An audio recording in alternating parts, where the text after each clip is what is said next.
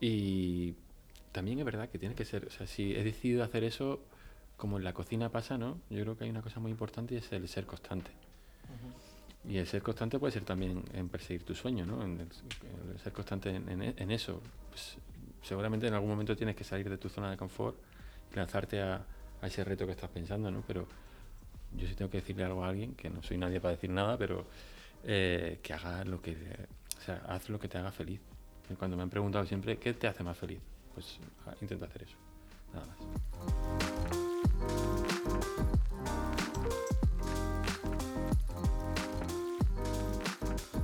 Pues uh, hola a todos, hoy tenemos a Juan Vargas. A Juan yo le conozco por haber estado en Mugarit, sinceramente.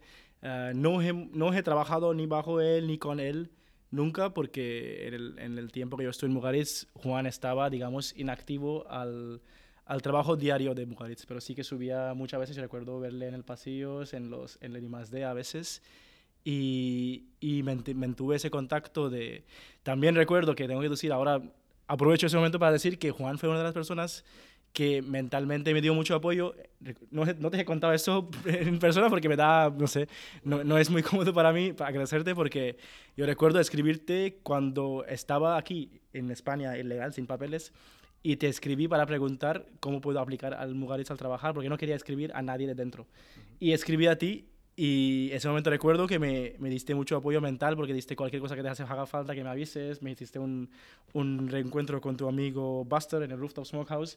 Y a una persona que en este momento estás pasando COVID, eh, que el mundo está parado, hostelería también, y encima estás ilegal en España, pues viene muy bien. Y entonces pues quería aprovechar ahora a, agradecerte, Juan, por todo lo que había hecho por mí, por alguien que no tú no conocías pues mucho y no tenías mm, ninguna obligación de haber hecho todo esto. Así que muchísimas gracias de nuevo, Juan. Y ahora quería pues introducirte a la gente que te estén escuchando, ¿no? ¿Cómo introducirías tú a alguien, Juan, a alguien que no te conozca? Bueno, soy Juan Vargas, eh, soy cocinero, eh, o por lo menos eso creo. Eh, soy natural de, de, Almería, tengo 39 años, casi 40. Madre mía, ¿cómo y, nada, bueno, ahora mismo eh, sigo trabajando en el mismo grupo donde, donde, llegué a esta ciudad hace 10 años. Y soy parte del equipo de Solo Aceite eh, desde hace un proyecto que lancé con mi hermana hace 5 años y que bueno, que empezó como un hobby o como una especie de homenaje a mi abuelo que falleció por aquel entonces y que a día de hoy pues bueno es, es una empresa ya consolidada soy autónomo también y, bueno es una empresa que, que, va creciendo un poco orgánicamente y que cada año pues eh, teniendo ambos eh, mi hermana como yo ambos trabajos eh, pues cada, cada día le, dedicamos más, más tiempo mi tío es el que está allí un poco en, en la en la finca y es el que cuida los olivos durante todo el año y, nosotros como bajamos eh, en algunos momentos durante el año y en la cosecha. Qué bien. Y entonces, pues me, me gustaría saber, ¿no? Que, que, que, cada persona que estés entrevistando estos días tiene pues un principio muy, muy diferente, muy distinto. Y yo eh, sé un poco de lo tuyo, sé que pasaste por Barcelona en esta etapa de, de formarte, pero ¿cómo empezó, digo, más antes de ello? ¿Que, ¿Que, era algo de tu familia, cocinar en Almería? ¿O cómo era la cultura gastronómica de tu casa? ¿Cómo empezaste que quiero ser cocinero algún día? Eh, a ver, en mi casa no hay ningún tipo de, de, raíz, de, raíz hostelera, ni nadie que trabajase en, en hostelería, ni, ni, restaurantes. Sí es verdad que eh, mis padres pues, eh, han sido bastante activos en cuanto a a salir fuera y a llevarnos a comer fuera y desde muy pequeño ya nos enseñaba un poco pues a, comer en restaurantes y demás. Hemos tenido esa suerte. Luego yo hice, hice ADE en Granada, eh, la carrera de ADE, y en mi tercer año, eh, bueno, yo desde que llegué ya estaba trabajando en, bares en, Granada como para sacarme un, dinerillo. Y siempre me había gustado el tema de la hostelería. Tres años después de estar allí, eh, me encontraba un poquito perdido, eh, no sabía exactamente si era eso lo, que realmente quería hacer. Y como siempre en estos casos, pues las madres salen un poco a, a, salvar. Y mi madre me estuvo comentando, me, me dijo que, que, por qué no hacía un poco, estudiaba un poco cocina, que, que, siempre me había interesado, pues porque con mi abuela, eh, pues cuando cocinaba siempre preguntaba, eh, apuntaba recetas y demás. Y yo creo que fue un poco eso, ¿no? Esa vinculación con mi abuela eh, y que mi madre pues me, me, empujase un poco al tema de la hostelería que, que, quizá era algo que me podría gustar. Lo que tenía muy claro es que no quería seguir haciendo lo que estaba haciendo en ese momento, no me veía haciendo eso y, y quería cambiar. Entonces fue un, salto de, de 360 y, cambié de vida completamente de estar viviendo en Granada a, irme a una ciudad como Barcelona, a la cual no, conocía. Y, bueno, eh, encontré esta escuela, la escuela, la escuela Hoffman, eh, que tampoco, tampoco habíamos oído hablar de, ella, porque en mi círculo no, no había nadie allí, y ahí que nos lanzamos. Wow. ¿Y cómo era, cómo era estudiar, estudiar cocina en esa época? Ya, no sé, no imagino que en esa época ya había cocina española, ya era un nombre, ya había la, la, nueva gastronomía española y, y, el molecular y toda esa revolución pasando. ¿Y cómo era ser un cocinero, un estudiante de cocina que no ha igual seguido esta línea desde mucho más antes? Para ¿Y cómo era tu vínculo en Barcelona comparado con otros estudiantes que viene igual con otras historias. A ver, una, Hoffman es una escuela que, que realmente eh, eh, acoge a mucha, mucho tipo de gente. ¿no? Eh, había, recuerdo que en mi clase y en las otras clases de, de al lado, yo era H19, creo que esto era 2010 o 2009, no recuerdo muy bien exactamente, y había gente de todo el mundo. Había gente de todo el mundo, había gente más pequeña, más grande. Yo tenía no, mi, memoria no, no, para estas cosas, pero yo calculo que tendría unos 24 años o así, y yo sí tenía muy claro que quería hacer eh, eso, o sea, quería probar y, y, quería dar el 150% de mí para eso. Y bueno, pues mi clase y en otras clases pues sí había gente que todavía no tenía muy claro lo que quería hacer, ¿no? Gente con 16 años, 18, 18 años yo hice un grupo, la verdad que muy bonito, eso también me ayudó mucho. Allí nos juntamos gente de, pues, eh, de Italia, con Buster, con Jacob de, de Fabiken y con, gente que ahora a día de hoy pues, está en otro sitio. En Carlas, por ejemplo, que también eso es, con Carlas, común. Sí, y bueno, allí había una competencia muy sana y, eso ayudó mucho a, a seguir donde, donde estoy ahora. Recuerdo que había un profesor también que era Osvaldo Brito, que a día de hoy tiene una panadería en, Barcelona, Pa de Kilo, si no claro. habéis ido, sí, sí, recomiendo. eh, y bueno, él fue un poco también una inspiración en ese momento y, y el que dirigió un poco mi camino hasta, Qué bien. Y entonces, aquel, aquel entonces, después de terminar, digo, eh, imagino que habrá hecho algunas prácticas por ahí. ¿Qué fue tus primeros eh, contactos con la de restauración o, llegaste aquí directo? En Hoffman, eh, pues bueno, teníamos la suerte de que, no sé si en, en otras escuelas del mundo, pero Hoffman tiene un restaurante de una estrella Michelin. Claro, sí. Y bueno, todas las prácticas eran allí. y, y es, es una es una, un contacto con la restauración de, de alto nivel, eh, como muy rápido, ¿no? Eh, de no haber pisado una cocina, de repente pisar una cocina de una estrella Michelin. Bueno, fue algo que, que a mí me costó. Eh, había gente que venía ya de hostelería o gente que, que, que, su familia tenía restaurantes. A mí me costó mucho esa, esa adaptación.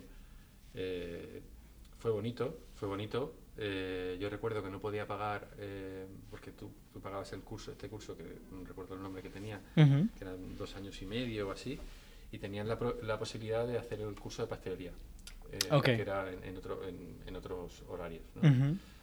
todos mis amigos hacían este curso, yo, mmm, nuestro presupuesto no, no, llegaba para tanto, y si hablé con el jefe de cocina entonces, que era Jean Paul, no sé si, si ahora mismo está, eh, y bueno, me, me recomendó pues varios sitios para, para poder, poder ir y aprender un poco pastelería. Acabé yendo a, a, una pastelería que se llama Baisas, okay. bastante famosa y clásica. Eh, yo no soy muy, muy buen pastelero, la verdad. No, no soy un poco desastre. Eh, voy a, fui aprendiendo poco a poco, pero en esa etapa recuerdo que era un poco desastre allí. Entraba a las 6 de la mañana, luego tenía que entrar a al restaurante y bueno, fue, fue duro, pero sí creo que aprendí, aprendí bastante. Luego también coincidí eh, allí con otro pastelero eh, que era Joaquín, Joaquín Prat, que era un pastelero que estaba de profesor allí. y que justamente él se fue a otro restaurante en Barcelona mientras yo estaba allí en, en Hoffman, a Sauk. Es un restaurante de Xavier Franco que yo ya había escuchado hablar de él, había venido a hacer algún monográfico allí y, yo la verdad cuando, cuando lo vi fue algo que dije, esto es lo que yo quiero hacer, era como cocina catalana muy bien hecha. Entonces, eh, después de haber estado en Baisas, eh, Joaquín eh, me llama y me dice que si quería ir a, hacer prácticas con él a, la pastelería de Saúl, que era una ah. estrella Michelin en aquel entonces, y que se acaba de mudar a, a un hotel en Vía Layitana, que era el Hotel, el hotel Entonces, Joaquín estaba de pastelero y yo estaba un poco de, ayudante. cuando salía de la escuela me iba con él y, la verdad que aprendí, aprendí muchísimo, aprendí muchísimo con Joaquín. Qué bien. Y entonces, de, de ahí, al, tu, camino a Mugaritz, ¿cómo ha sido? ¿Cómo llegaste al, al Mugaritz directo, otro lado de Exogrupo? De ahí, eh, bueno, yo mientras eh, hacía Hoffman, pues estaba, estaba trabajando, terminando en SAU, que estaba casi terminando el curso. Eh, después de hacer prácticas con, con Joaquín en pastelería, necesitaban gente abajo en el restaurante, en un restaurante que había en el hotel. Y, yo dije, bueno, acababa de terminar el curso, no tenía tampoco muchos planes y me fui a trabajar eh, allí. Creo que tres o cuatro semanas eh, antes de que terminara el curso yo ya estaba trabajando en ese restaurante solo por las noches. Y, bueno, ahí conocí a, Carles, que también conoces tú, de, Verbena, muy buen amigo. Y yo recuerdo esa, esa, época porque en ese restaurante, que era un restaurante de un hotel, de hotel pues había un, un, turno que era el turno de noche. Tú entrabas a las, creo que a las 10 y salías a las 6 de la mañana. No. Era algo que nunca había hecho y que tenía ahí como miedo de, tener que hacer ese turno. Finalmente ese, día llegó y tuve que hacer esos turnos de, 10 de la, mañana, de 10 de la noche a 6 de la mañana. Y en los cambios de turno conocí a Carles. Okay. Él entraba, yo salía y bueno, como, como es eh, Carles, él, eh, yo terminaba casi y no sabía exactamente qué hacer, se habían ido todos mis amigos de Barcelona, había tenido una relación eh, con, mi pareja entonces, que no sé si era mi pareja o no, pero bueno, el caso, una, una chica que me, me consumió bastante, eh, me quedé súper delgado por, por, el trabajo, el, bueno, nervios y demás, y quería cambiar también, eh, entonces eh, hablé con Jean Paul, fui a hablar con, con el jefe de, estudios de allí y él me propuso irme a Francia a trabajar a, a Michel Bras. Ajá. Eh, Michel Bras fue algo que yo conocí justamente empezando el curso y vi un vídeo, no sé si era entre de Bras o un, vídeo que había antes de, Michel, un documental, y vi a un señor que iba a comprar verdura a las 4 y media de la mañana a un mercado y dije, está, completamente loco.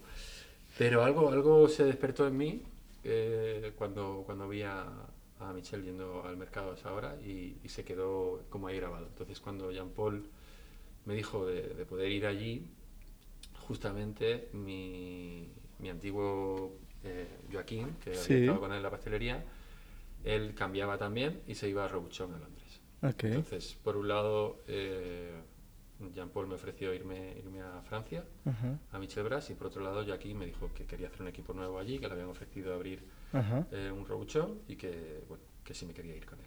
Entonces, bueno, fue una semana de mi vida bastante difícil porque realmente no sabía qué, hacer.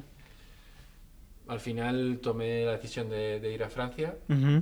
Eh, antes de, venir a Francia yo había hablado con, Osvaldo, que era otro, otro chef de Hoffman, y él fue un poco el que me, enseñó Mugaritz. Me acuerdo que cuando se quemó, él me habló, él estaba muy triste porque él ya había estado de prácticas allí algún tiempo.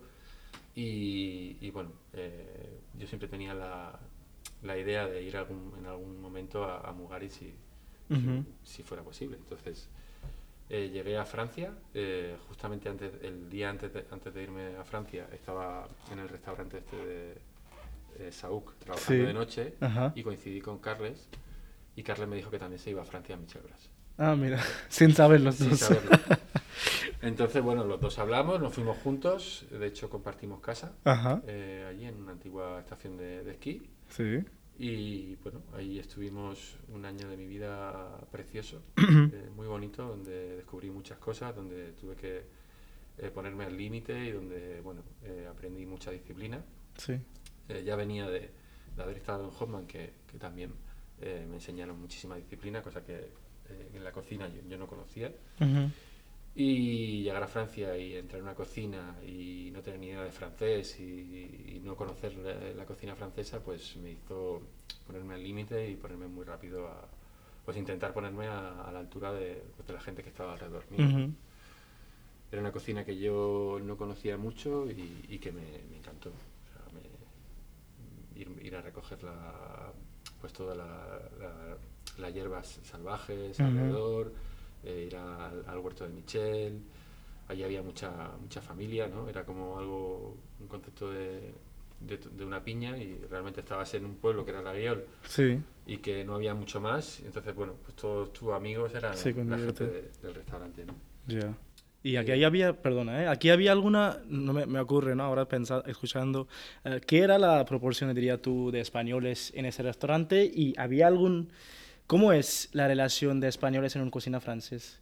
¿Hay alguna eh, chispas ahí o, o son todos iguales? Eh, a ver, yo creo que el, el anterior español que había estado era David Gil, que ya había coincidido con él en, en- en algún sitio en, en Baisas, en la pastelería Baisas, y Ajá. lo había, lo había conocido un poco en, en Hoffman.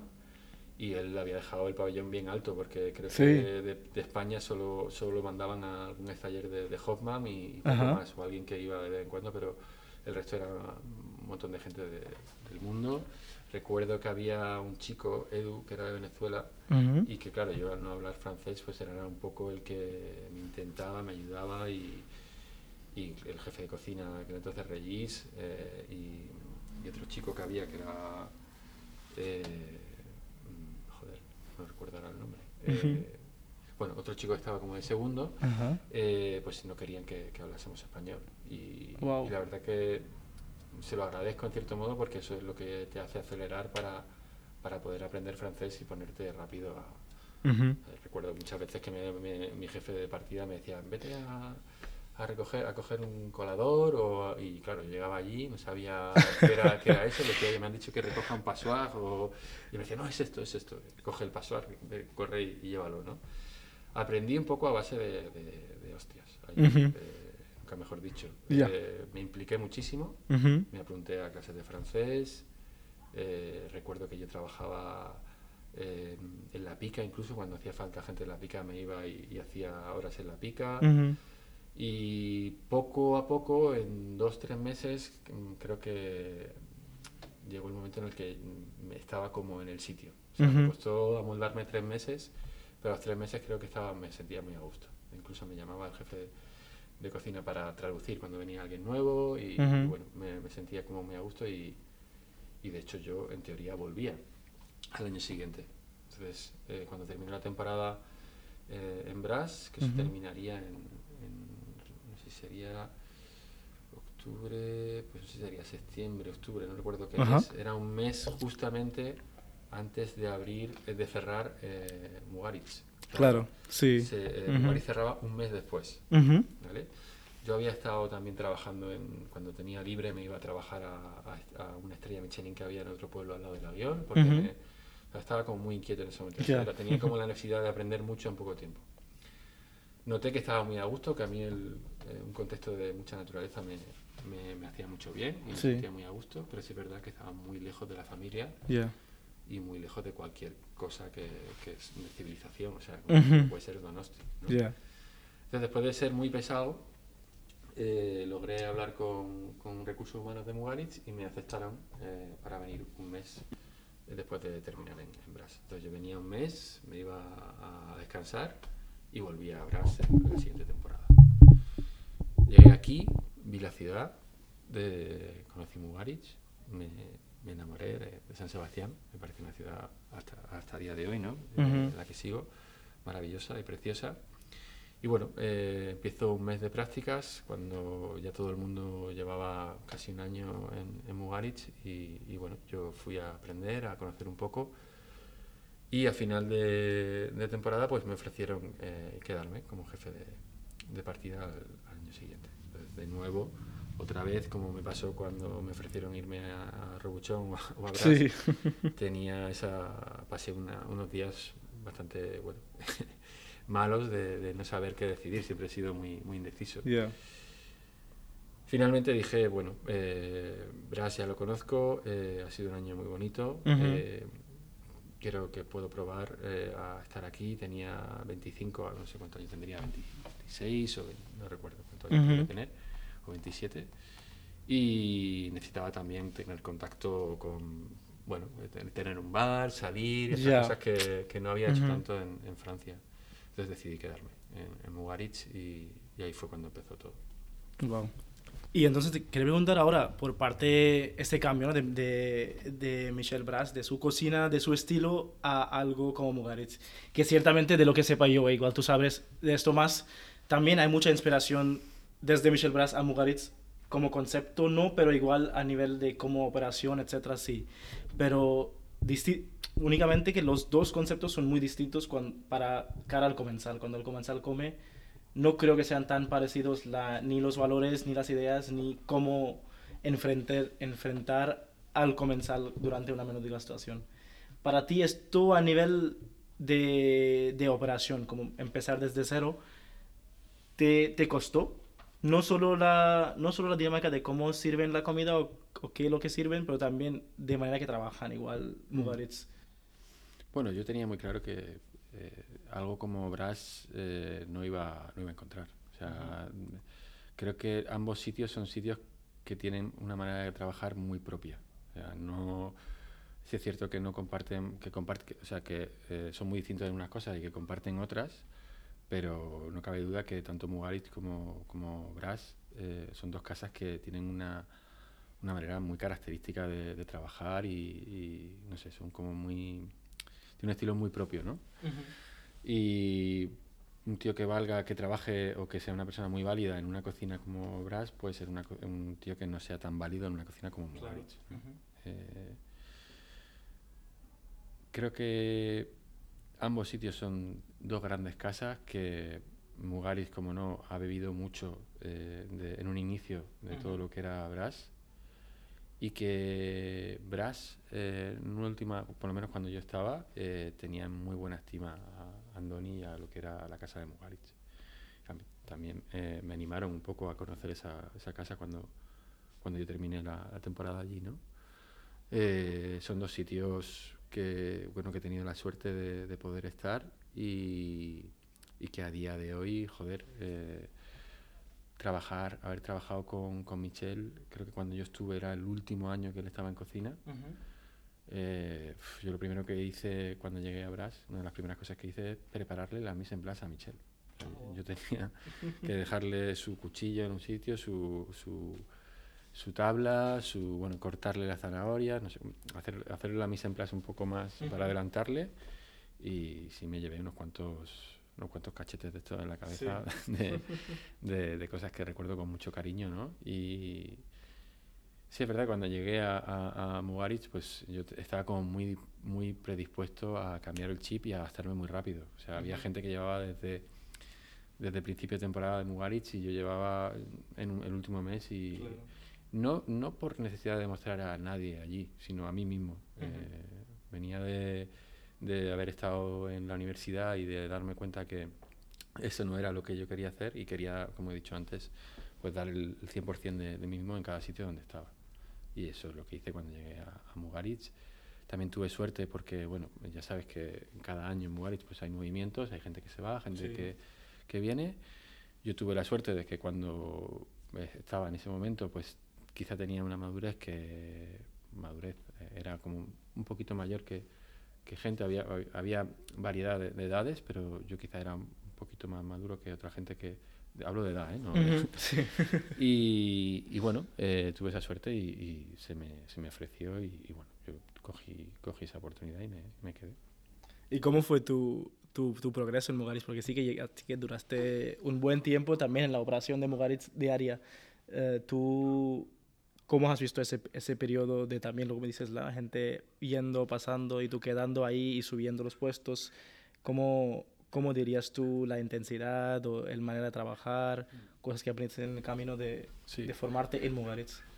Bueno, eh, Mugaritz tiene una manera muy concreta de trabajar. Y como he dicho antes, un tío que valga en una cocina o en una cocina aquí, en un, cualquier restaurante del mundo, eh, puede no valer en Mugaritz, porque Mugaritz pues eso tiene esa manera tan especial de trabajar, ¿no? Eh, yo cuando entré estaba Julieta Caruso de jefa de cocina, eh, fue una gran jefa de cocina para mí.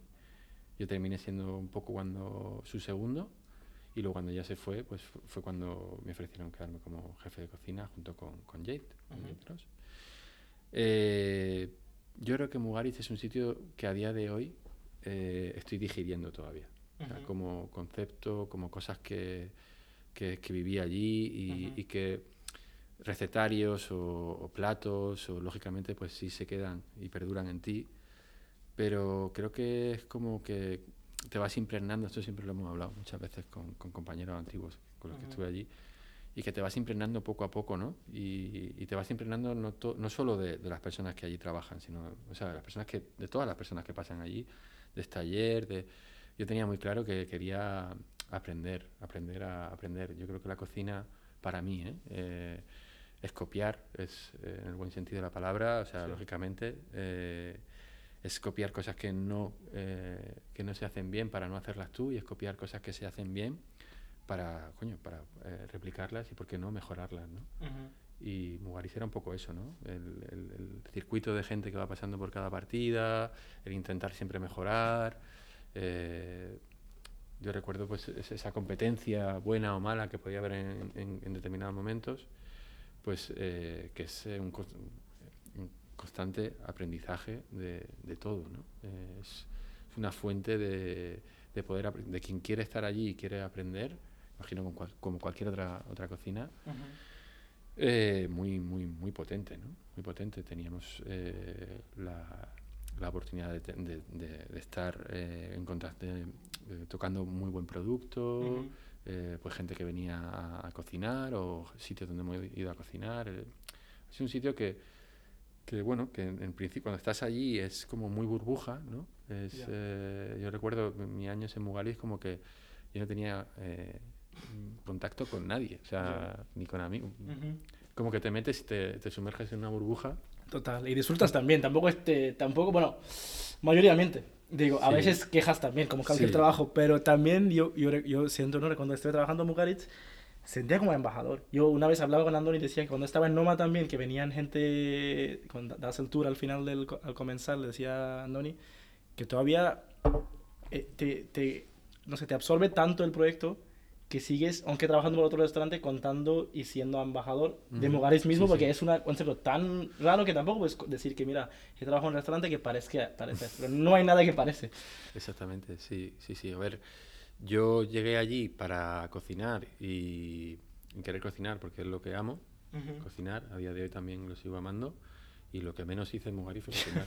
total, total, sí. Seguro que le ha pasado a mucha más gente. Sí, sí, sí. Y, a ver, cortando un poco tu camino cronológicamente, quería preguntarte, porque ayer tuvimos que grabar ese episodio, que no grabamos, y está grabando hoy. ¿Cómo fue? Porque ayer tú, tú fuiste invitado a, a, comer ahí en el, en el servicio en blanco, que también de alguna manera lo que dijiste, ¿no? Antes que te sigue, pues, los aprendizajes de Mugaritz sí que siguen contigo, pero también es el contacto al revés, que también sigues en contacto con este ecosistema todavía, eh, en una parte igual menos que antes, pero ¿cómo fue esto? De trabajar, en, eh, de ir a comer un sitio que has trabajado en tantas épocas y este año especialmente, que es el aniversario 25, ¿cómo ves hoy día Mugaritz?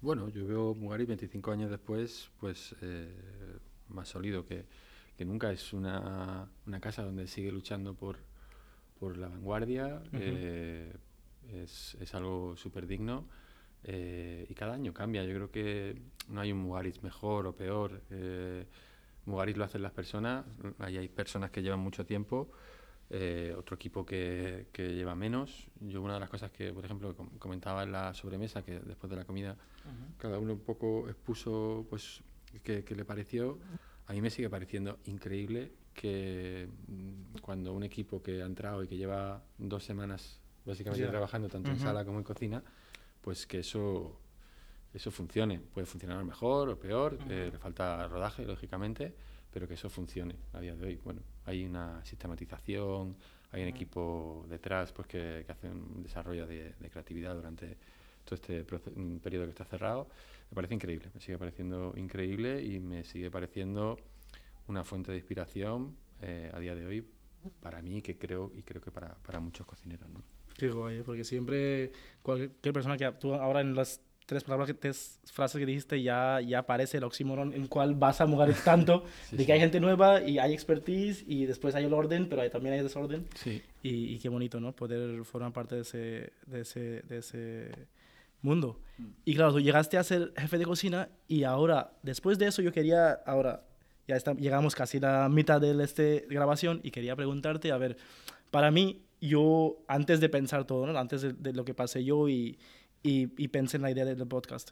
Yo, cuando te veía en Mugaritz, durante que yo estuve ahí, te, sí que te veía hoy día, si tengo que poner una palabra, de alguna manera un fugitivo, porque estabas y no estabas a la vez, porque estabas haciendo cosas un día en el, en el Topa, otro en Nineu y tercero en Mugaritz, y a la vez preparando para un viaje que Mugaritz va a hacer en su nombre a Luxemburgo para un evento de 500 personas.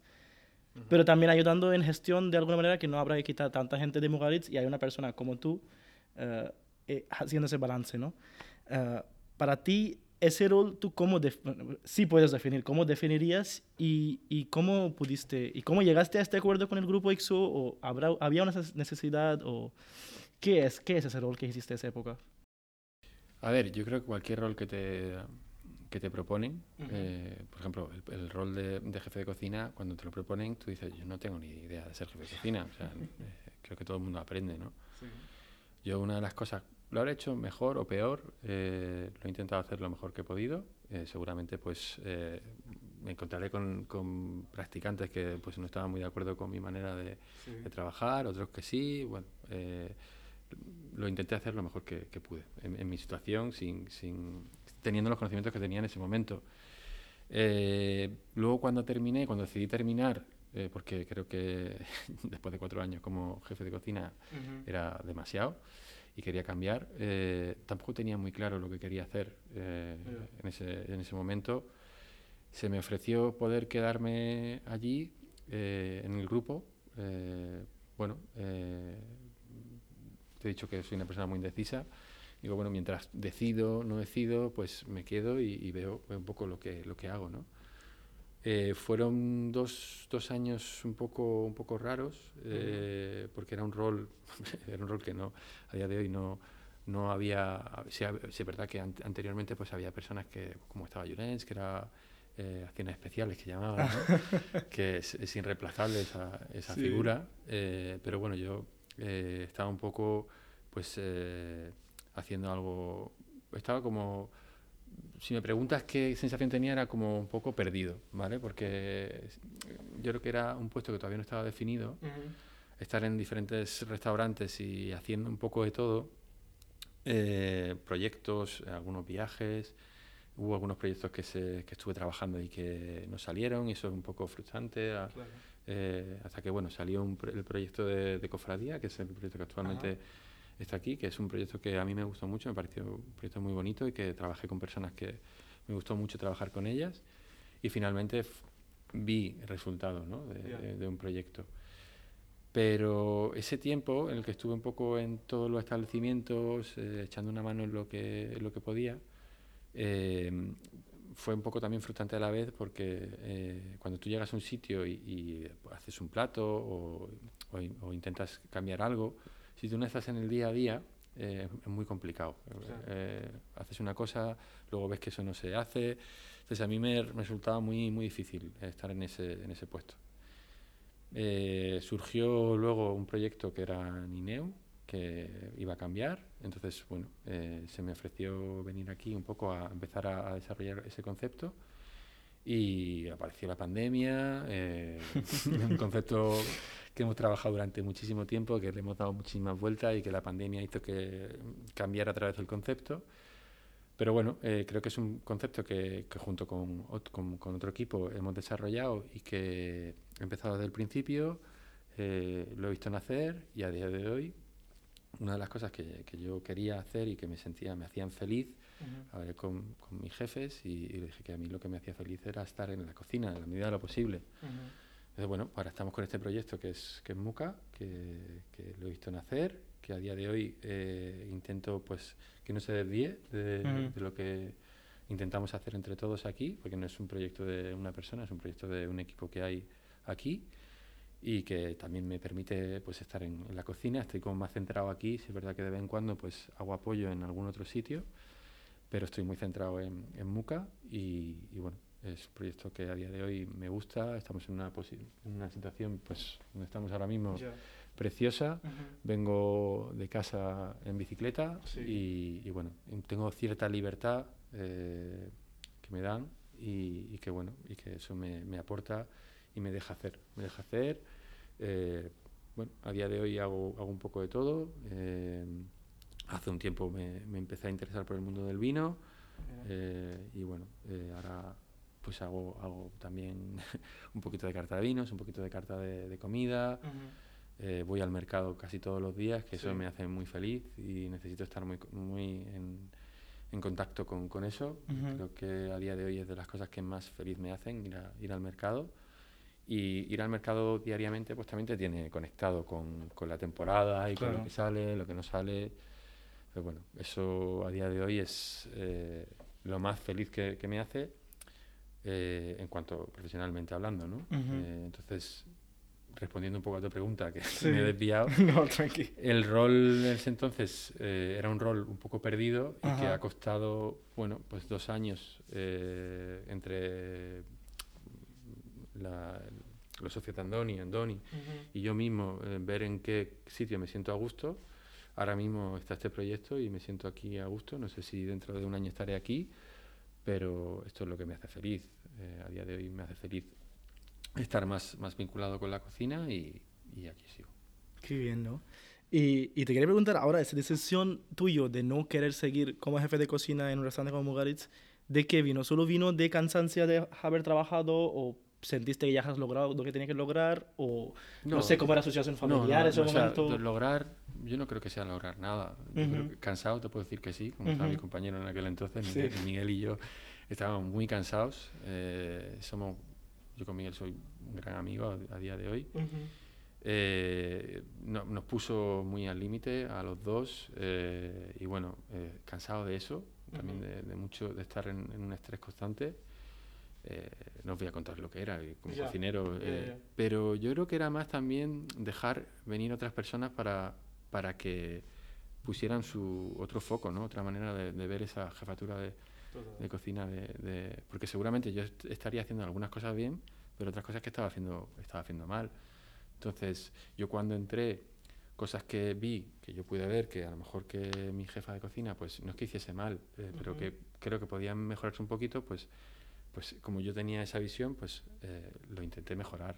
Eh, seguramente las personas que vienen detrás mía, pues esas cosas que yo hacía mal, pues la intentaron mejorar. Yo creo que cuatro años es demasiado, es mucho eh, para, para, un jefe de cocina allí y, y, por eso que te digo, por, porque las personas que vengan aportan e imprimen un poco su estilo y seguramente las personas que, que entraron, que no recuerdo quién, creo que era fue Miquel o... Miquel y Maffer. Y Maffer, puede ser, no sé pues ellos hicieron su, su, manera de hacer las cosas y, seguro que mejoraron todo lo que nosotros hicimos, ¿no? Qué bien. Y entonces ahora me gustaría, a ver, de todo ese grupo que tú sigues todavía en contacto con ellos, alrededor de eso también tú has creado la marca Solo Aceite, ¿no? Lo que hablaste antes. Eso, como dijiste, que fue un tributo a tu, a tu abuelo, pero de, de, algo así emocional a convertirse a algo real que implica ser autónomo, hacer el papeleo, estudiar sobre, no sé cuánto sabía en esta época, no creo que cada andaluz sabe cómo hacer aceite de oliva. Ni idea, ni idea. ¿Y cómo, cómo, cómo formaste en eso, de hasta montar una empresa? Pues, eh, a ver, yo tenía muchísima vinculación con mi abuelo por, por eh, de pequeño, no voy a contar la historia ahora, pero tenía mucha, mucha vinculación con él. Eh, cuando murió fue repentino, aunque era mayor, pero fue repentino y a mí me, me, chocó mucho. Era una de las primeras personas que, como allegadas a mí, que se murieron y sentía que tenía como que hacer algo, ¿no? Tenía, no sé, tenía que hacer algo, tenía que hacer algo y de repente fue algo que, que, empecé a pensar, que, que a salir una idea, yo se la comenté a mi hermana, a mi hermano, mi hermana y mi hermano, pues, estás loco, bueno, entonces... Eh, mi hermano en ese entonces estaba trabajando, mi hermana melliza la conseguí medio convencer y nos lanzamos a hacer pues una primera 500 botellas con aceite de la cooperativa, porque mi abuelo hacía aceite de la cooperativa.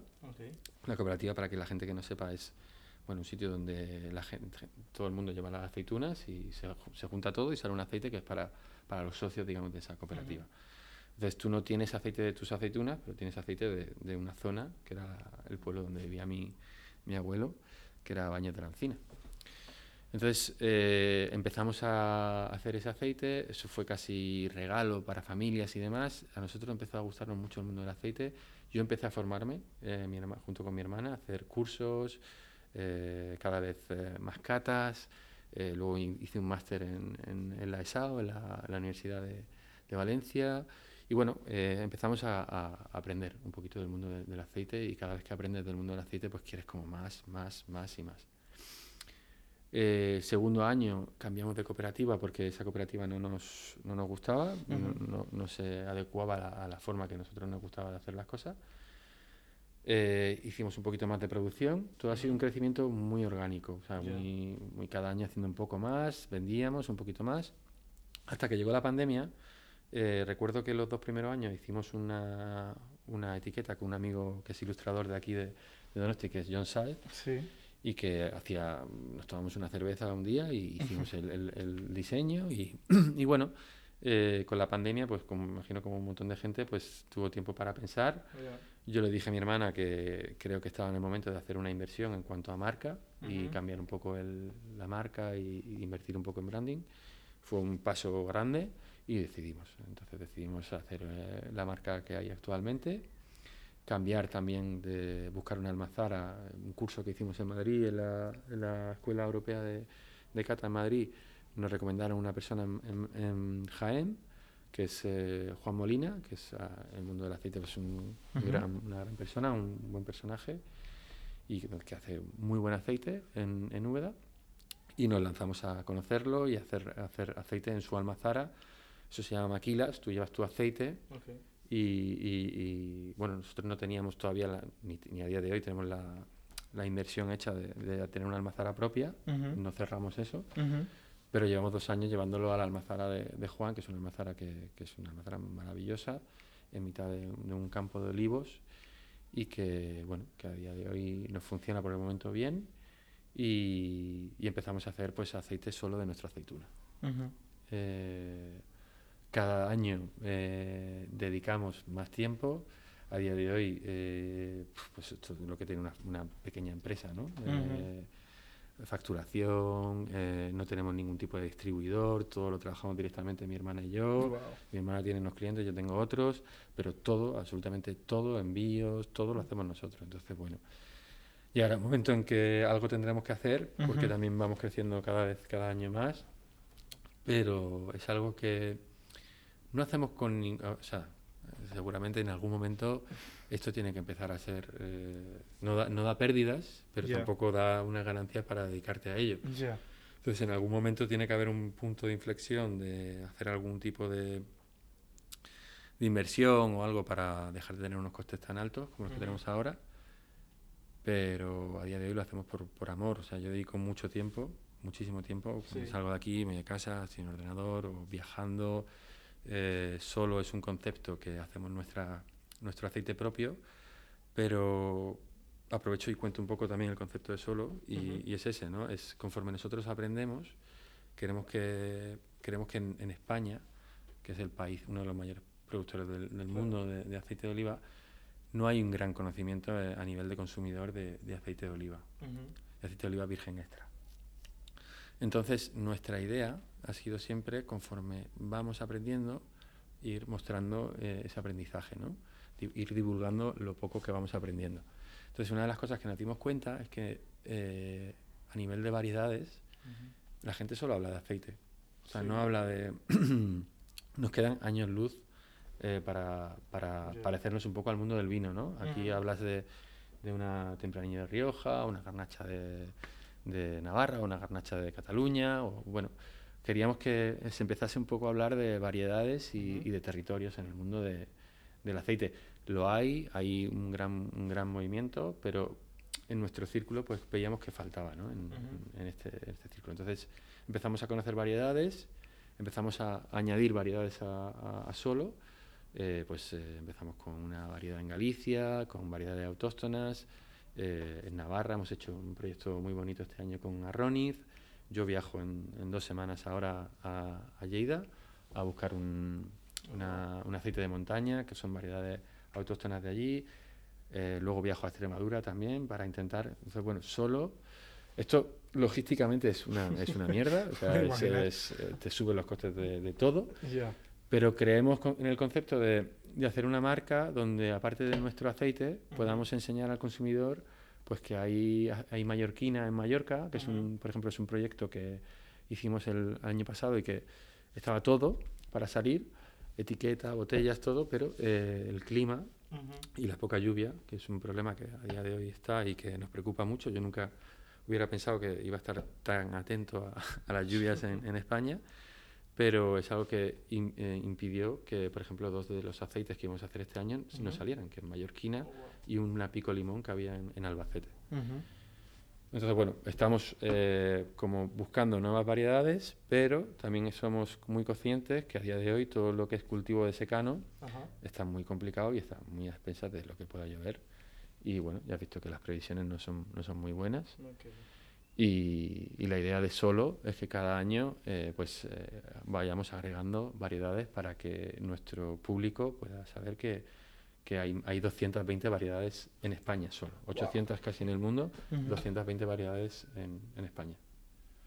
Wow, y, y, escuchando tu diálogo, ¿no? Me, me, sorprende muchísimo porque yo creo que, como mencionas de vino, creo que es un mundo quizás parecido a lo de aceituna o digo perfumería o cosas así que son, ahí ser marca es hay un valor gigante de ser el, no sé cómo se dice en español, el pionero en ese, ese mundo, ¿no? Que hay gente que han empezado eso ya hace 100 años, que dicen en la etiqueta, eh, desde 1700, no sé qué.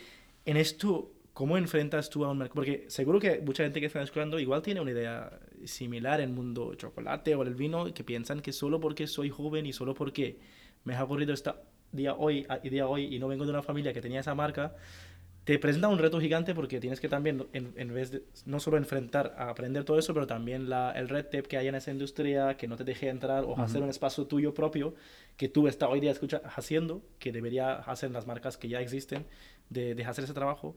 ¿Tú crees que tú ser joven, en sentido de, de entrar a ese mercado, ser emprendedor joven también, te ha sido un reto o cómo enfrentas si, si en tu cabeza no, no ocurrió esto, que podría ser un reto? Mm, sí, a ver, yo eh, también el periodo donde yo estaba, que era un periodo que, bueno, que no estaba tan eh, activo en el mundo de, mi trabajo, me permitió también pues intentar ser, más inquieto y buscar otros, otros retos, ¿no? Eh, el reto del aceite, también mi hermana, es verdad que venía de trabajar en una gran marca de aceite y haber sido eh, bueno, haber trabajado en Estados Unidos como haciendo un poco toda la marca de, una marca de Jaén y ya tenía ese, expertise de, esa marca.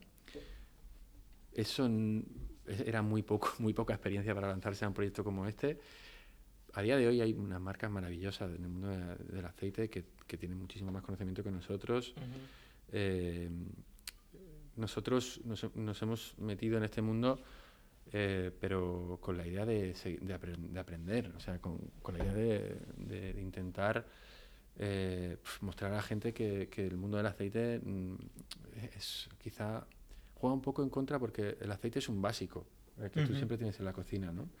Y que no le das la importancia que realmente tiene, ¿no? Yo casi veo el aceite como una salsa y no como una grasa, ¿vale? Creo que es un concepto de hay grandísimas marcas en Andalucía, en, toda España, eh, que hacen una labor súper buena de divulgación. Eh, nosotros, ¿por dónde nos hemos movido? Porque siempre nos hemos movido por sitios donde realmente no se vende aceite, porque en principio vimos un nicho muy bonito en el café de especialidad.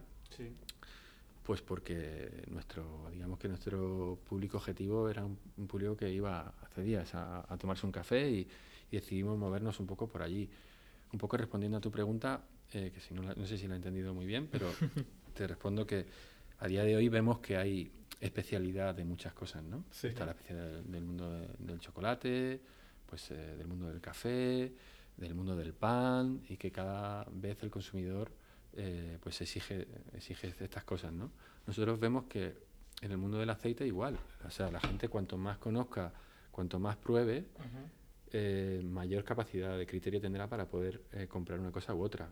Eh, acceder a un aceite de cosecha temprana, el cual tiene menos rendimiento, los costes de recogida son más fuertes y la botella pues es, lógicamente más cara, pues a la gente le cuesta mucho pagar 15 euros por, por, esto, ¿no?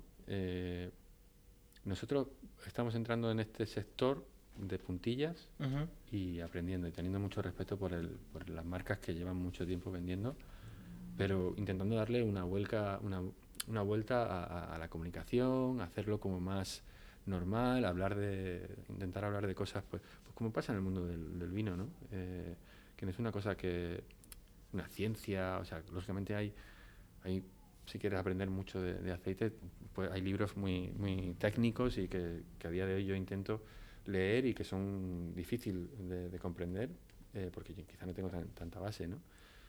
Pero a nivel de, especialidad creo que hace falta que la gente tenga un poquito más de conocimiento eh, mm. de, todo esto, ¿no?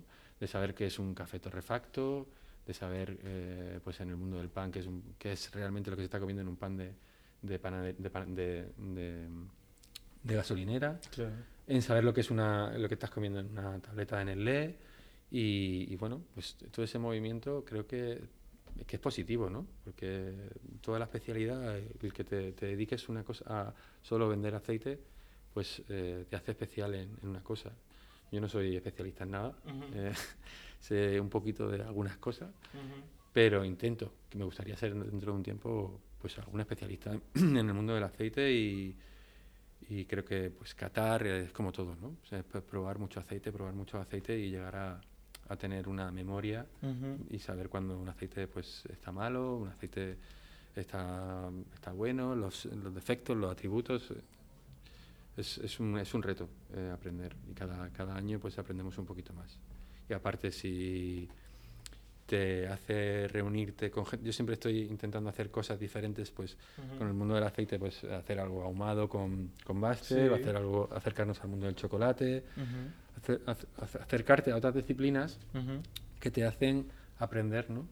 Eh, pues y tener otros puntos de vista. Yo creo que eso me viene de haber estado en un en una especie de un ecosistema como podía ser Mugaritz y, y y, y, tener esa mente más abierta a poder eh, explorar otro, otros campos. ¿no? Qué bien, yo, yo, también veo exactamente como tú, que yo creo que está esto todo de artesanal, por ejemplo, el movimiento de cerveza artesanal o, o en el mundo del pan.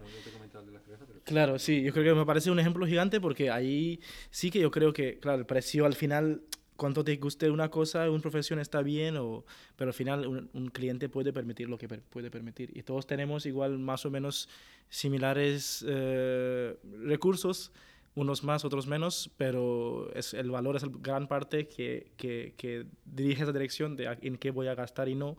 Y yo creo que cuando el mensaje viene con como alguien como tú, que no es, creo que tú consideras tu parte de no ser experto en ese momento, una cosa no en tu favor, pero yo creo que funciona mucho en tu favor porque ahora una persona escuchando ese podcast se relaciona más contigo que, que, el director o CEO de una gran marca de aceite y entiende el labor que va atrás, que Juan sí que va a viajar dos semanas sí o sí para, y eso tiene un, tiene un gasto. Yo creo que esto es, eh, eso va a generar un gran impacto a nivel cómo usamos las cosas y cómo ponemos valor a, a esas cosas, ¿no?